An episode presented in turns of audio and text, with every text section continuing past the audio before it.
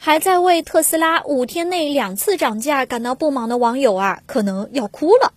今天，根据特斯拉中国官网的最新消息，之前没有受到涨价影响的 Model Y 后轮驱动版也涨价了。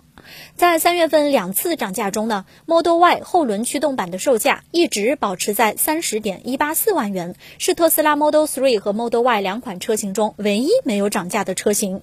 然而，根据特斯拉中国官网今天的显示，这款车也涨了一万五千多元，目前的售价是三十一点六九万元。这也是自三月十日以来，特斯拉在七天之内第三次涨价。至此，特斯拉国产 Model 3和 Model Y 全系所有车型都已经涨价，累计涨幅一万四千多元至三万元。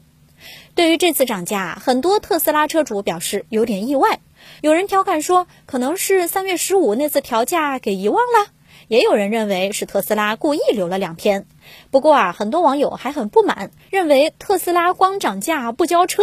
而且加上成本压力，这也不排除特斯拉未来继续减配。对于近期的几次连续涨价，特斯拉官方没有给出明确的理由。有人认为，虽然原材料价格上涨可能是一个因素，但是车企也不能这么随意吧？七天之内涨三次，这可能开创了中国车市单一车企涨价频率之最。所以不排除啊，特斯拉是把涨价当做一种销售策略。此外呢，还有消息称，根据一部内份传达和向供应商发出的通知，特斯拉上海工厂在本周三和周四暂停生产两天。特斯拉回应此举是为了配合上海市政府的核酸检测等防疫要求，但是这也势必将加重市场对于特斯拉交付能力的担心。